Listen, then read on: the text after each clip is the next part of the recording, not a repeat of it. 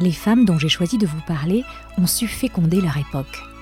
Leurs idées inédites, leurs créations, leurs exploits, leur intelligence vive et transgressive ont subjugué autant que dérangé leurs contemporains. De véritables rôles modèles pour nous, femmes du XXIe siècle, qui cherchons encore notre façon singulière d'habiter cette drôle d'époque. Leurs vies sont une matière tellement riche, pour toute femme qui cherche à cultiver son autonomie, sa créativité, sa vitalité et sa puissance féminine. Je m'appelle Marielle Liberclair. J'ai voulu vous parler d'elles, leur rendre hommage à ma façon, et surtout m'inspirer de leurs destins exceptionnels. Bienvenue chez les Indomptables.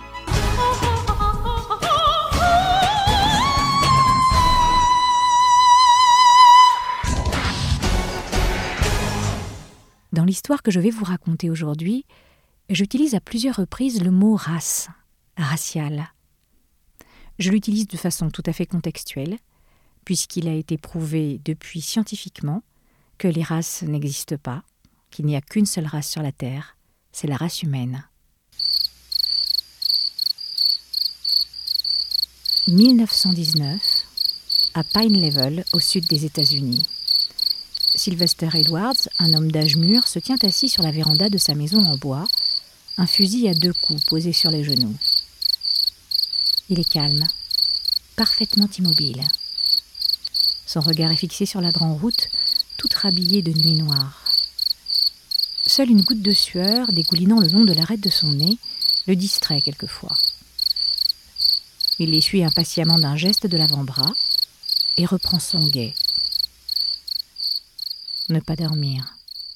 Surtout ne pas dormir.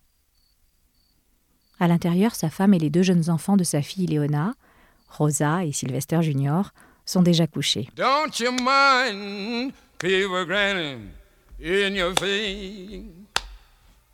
Don't mind people grinning in your face. Yeah, just bear this in mind. A true friend is hard to find. Don't you mind people grinning? Rosa, 6 ans, ne dort pas. Elle a trop entendu les grands raconter ces histoires de lynchage, de croix en feu et d'assassinats de noirs par des hommes cagoulés de blanc qui se font appeler. hum, Comment déjà? Euh, Un nom bizarre. Le Ku Klux Klan? Oui, c'est ça. Le Ku Klux Klan. Trois mots qui sentent le sang et la peur. Son grand-père, qui veille devant la maison, leur a dit de se coucher tout habillé. Précaution pour le cas où il faudrait fuir en pleine nuit l'attaque des hommes fantômes. Ils ont tué plusieurs personnes la semaine dernière et la semaine d'avant, et la police n'a rien fait, a dit Papy de sa grosse voix pleine de colère. Papy est brave. Rosa a confiance en lui. Il permettrait sûrement pas qu'on leur fasse du mal. Mais quand même, elle a bien vu son air inquiet quand il est sorti avec son grand fusil, et la façon intense dont Mamie l'a regardé franchir la porte. Elle déglutit, serre un peu plus fort sa petite poupée de chiffon contre sa poitrine. Dehors, c'est le silence. Ne pas dormir. Surtout ne pas dormir. On est noir, on peut nous tuer juste pour ça. C'est mal d'être noir alors? Pas dormir. Bon, on peut me tuer si je dors. Pas dormir.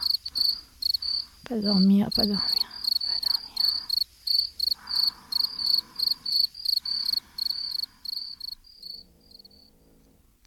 La petite Rosa McCauley, future Rosa Parks, vient de sombrer dans un sommeil peuplé de fantômes aux croix de feu.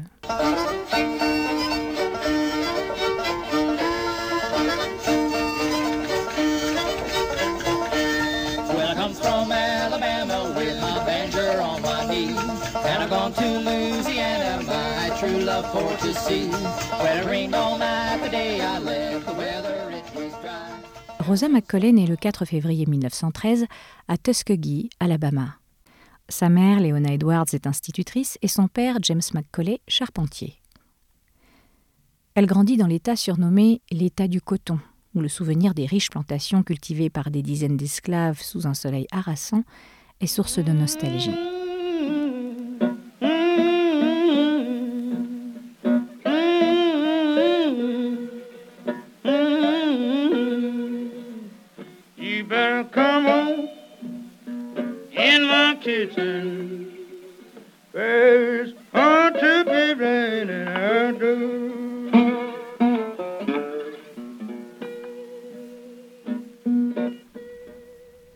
La guerre de sécession qui s'est achevée près de 50 ans auparavant est toujours présente dans les esprits.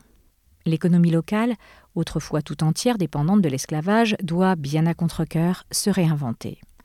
D'où des rancœurs tenaces et l'apparition de cette organisation de suprémacistes blancs fondée par d'anciens soldats confédérés dès la fin du XIXe siècle, le Ku Klux Klan. En Alabama, les Noirs ne sont pas des citoyens à part entière. Ils ne peuvent pas voter, sauf si un blanc se porte garant pour eux, ont interdiction de manifester, n'ont pas accès aux mêmes restaurants ou aux mêmes clubs que les blancs. Très peu d'écoles leur sont accessibles, et celles qui le sont tombent sous la loi de la ségrégation. École de noirs, école de blancs. De nombreuses professions leur sont interdites, simplement du fait de leur couleur de peau. Même les fontaines d'eau potable en ville ne sont pas les mêmes pour les noirs et les blancs.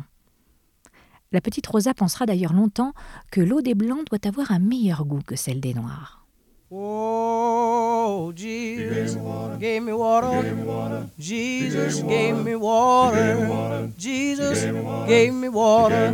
I want to let his praises swell. Jesus gave me water. Jesus gave me Pour l'heure, la fillette se défend dans la rue quand de petits blancs veulent la molester.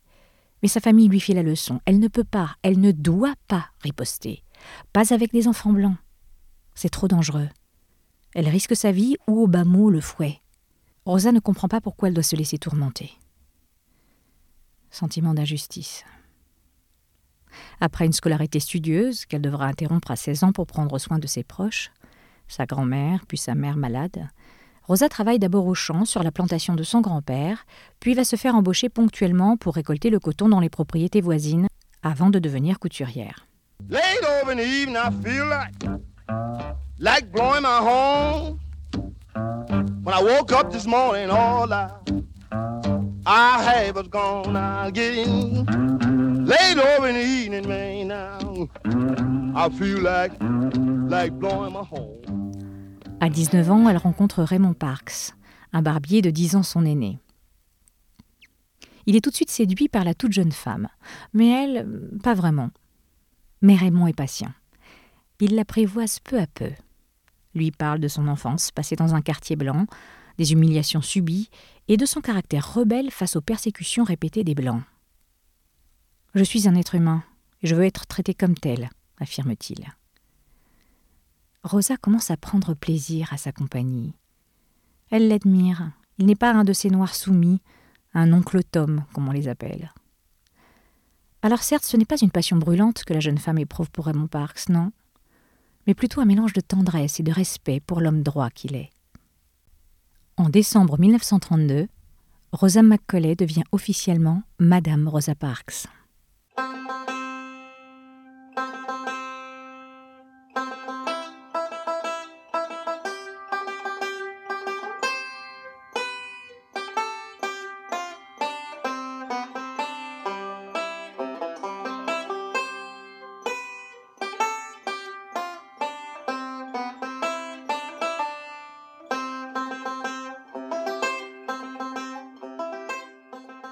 1er décembre 1955, à la prison de Montgomery. Rosa, chignon sage et main croisée sur sa jupe, est assise dans une petite cellule. Pour tuer le temps, elle compte les heures qui la séparent de son procès. Elle n'a jamais été aussi calme, aussi sûre de son combat, aussi sûre de son bon droit. Elle a refusé de céder sa place à un blanc dans l'autobus qui l'a ramenée chez elle. Le chauffeur a immédiatement appelé la police. Rosa a 42 ans, elle est couturière dans un grand magasin de Montgomery et mène une vie calme auprès de Raymond Parks, son époux depuis plus de 20 ans. Ils n'ont pas d'enfants. Une vie calme, certes, mais engagée. Raymond, lorsqu'elle l'a rencontré, faisait déjà partie de l'association NAACP, Association nationale de défense des gens de couleur, qui s'est donné pour objet de lutter contre les discriminations raciales, les lynchages, les violences racistes et pour un accès égal à l'éducation. Depuis 12 ans déjà, elle est secrétaire de cette association. Elle s'occupe entre autres des jeunes noirs injustement accusés d'exaction en leur trouvant un avocat noir pour préparer avec soin leur défense. Elle milite aussi pour que les enfants noirs puissent avoir accès à l'école, ce qui est loin d'être généralisé à cette époque-là en Alabama. Et Rosa mène une réflexion construite avec les dirigeants de l'organisation sur la meilleure façon de faire avancer leur cause. Par exemple, obtenir une carte d'électeur est pour un noir un véritable parcours du combattant semé de prérequis intenables et de refus non motivés. Il faudra pas moins de deux ans de démarche continue pour qu'en 1945, l'obstiné Rosa obtienne enfin sa carte d'électrice. Mais les membres de la NAACP savent que ce combat-là, politique et citoyen, prendra du temps. Et c'est un combat souterrain, peu voyant. La ségrégation qui sévit dans les autobus de Montgomery, en revanche, voilà un symbole fort et visuel de la différence de traitement entre les deux communautés. Une zone est réservée aux Noirs, l'autre aux Blancs, mais s'il n'y a plus de siège libre dans la zone réservée aux Blancs, un passager blanc peut aller dans la zone des Noirs et exiger qu'on lui cède son siège. Et le passager noir risque l'arrestation s'il refuse. Rappelons-le, à cette époque à Montgomery, les conducteurs de bus sont armés et disposent d'un pouvoir de police. Quelques mois avant l'arrestation de Rosa, en mars 1955, Claudette Colvin, 16 ans, activiste dans la section jeunesse de la NAACP, avait déjà défié un chauffeur et été arrêtée pour refus de céder sa place dans le bus. Rosa Parks était d'ailleurs intervenue pour que l'association aide la famille de Claudette, aux revenus modestes, à payer l'amende. Les leaders de l'association auraient adoré s'appuyer sur ce geste de désobéissance civique pour monter au créneau au niveau de la Cour suprême des États-Unis et faire reconnaître que les lois ségrégationnistes en vigueur en Alabama étaient anticonstitutionnelles. Mais peu de temps après cet événement, la jeune Claudette tombe enceinte d'un homme marié et l'ensemble de leur projet tombe à l'eau. Impossible de faire d'une mère célibataire une icône des droits civiques. Pour l'opposition, ce serait pain béni. Et la communauté noire ultra pieuse refuserait que Claudette soit le visage de leur combat.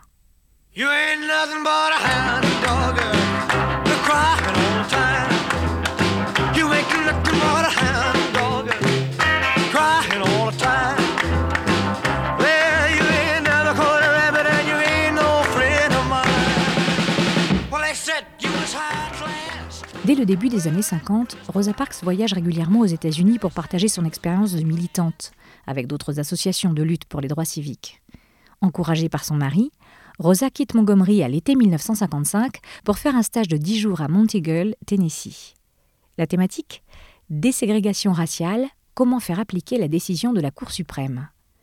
Ce stage est organisé par une école dédiée aux droits des Noirs, du nom d'Highlander, et dirigée par un blanc progressiste. Cette expérience de vie communautaire multiraciale sera pour elle marquante à plus d'un titre. Rosa Parks. Tout était très bien organisé, nous nous partagions les tâches de la vie quotidienne, nous travaillions et jouions ensemble. Un de mes plus grands plaisirs était de sentir l'odeur du bacon et du café en train d'être préparé, tout en sachant que c'était des blancs qui le faisaient, et pas moi. Nous ne nous soucions plus du tout de la couleur de peau des uns et des autres. J'avais 42 ans et c'était la première fois de ma vie que je ne ressentais aucune hostilité de la part des Blancs. Je rencontrais des gens venus d'horizons différents, de couleurs différentes, nous participions aux mêmes ateliers, et nous vivions ensemble en paix et en harmonie.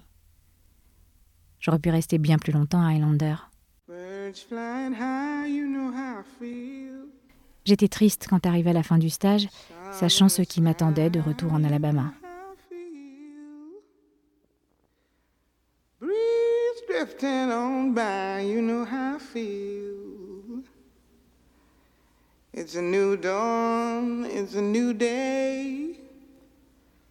It's a new life for me, yeah. It's a new dawn, it's a new day. It's a new life for me.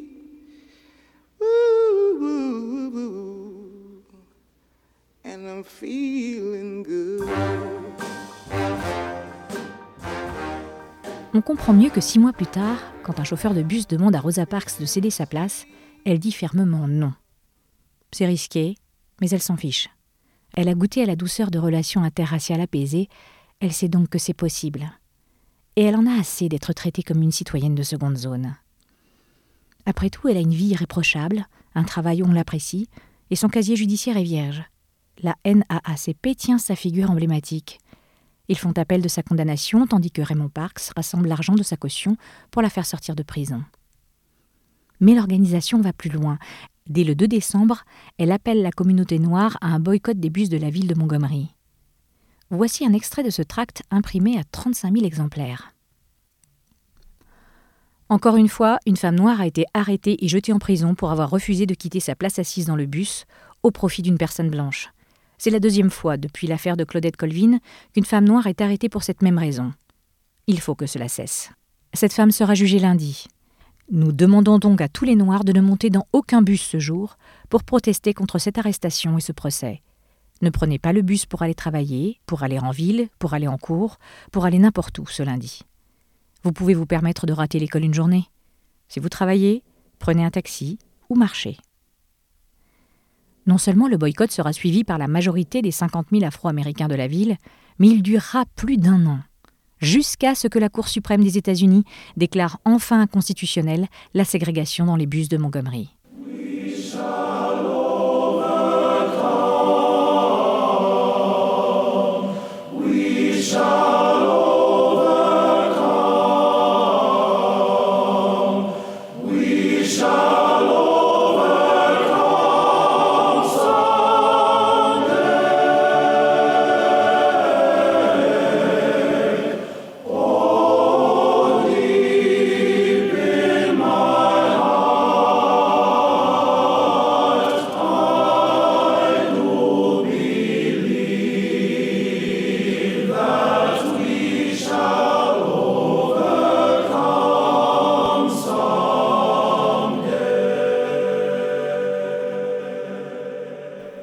La vie de Rosa Parks sera bouleversée par cette première victoire du mouvement pour lequel elle œuvre dans l'ombre depuis tant d'années.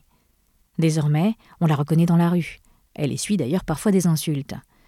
Elle reçoit au milieu de la nuit des coups de téléphone anonymes de menaces et finit par perdre son travail au Montgomery Fair, le grand magasin qui jusqu'ici l'employait. Mais sa volonté de faire avancer la cause des droits civiques ne faiblira pas. Année après année, elle militera sans relâche pour une égalité de droits et de traitement des Noirs, aux côtés de personnalités influentes dont elle était l'amie. I have a dream that one day this nation will rise up and live out the true meaning of its creed. We hold these truths to be self evident that all men are created equal. Je pense notamment à Martin Luther King, auprès duquel elle sera présente pour plusieurs marches non violentes emblématiques et dont elle pleurera la mort, lui qui aura été une forte source d'inspiration pour elle.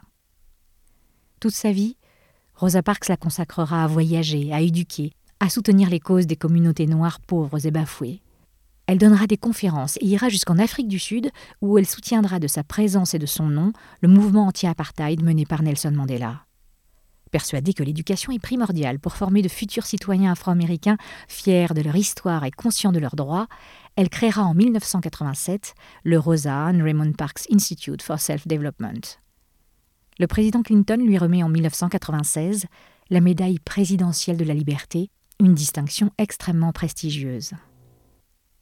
Hélas, des problèmes d'argent et de santé ternissent les dernières années de sa vie. Elle s'éteint seule et désargentée le 24 octobre 2005 à Détroit, dans le Michigan.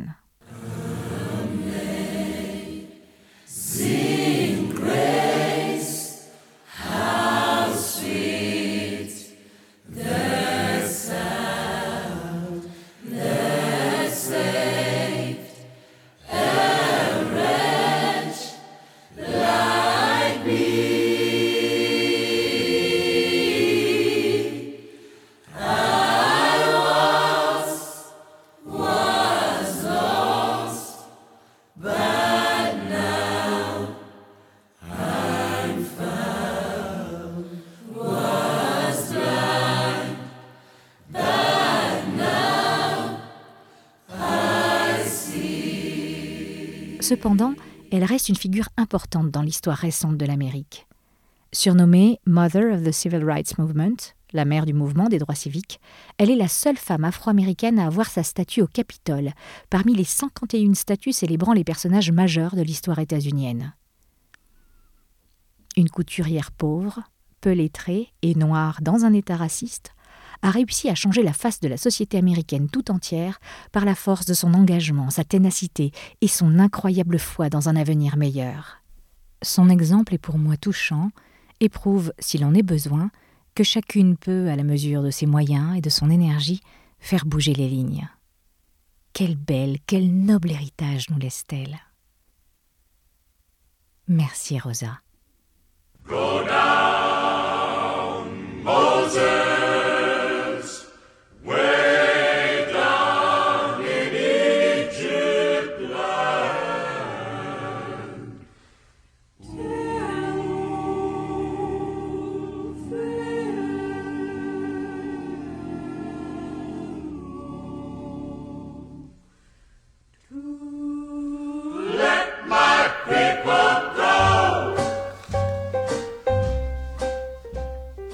Je vous invite, si vous souhaitez aller plus loin, à lire l'autobiographie de Rosa Parks, intitulée Mon histoire, une vie de lutte contre la ségrégation raciale, parue chez Libertalia. Ce podcast est enregistré au studio de la Remix Radio à Paris. L'habillage et le mixage sont de Bruno Chantepie. Vous avez aimé? Dites-le nous avec des étoiles et abonnez-vous pour être tenu informé des prochains épisodes. Vous pouvez aussi nous rejoindre sur notre page Facebook Les Indomptables. À très bientôt.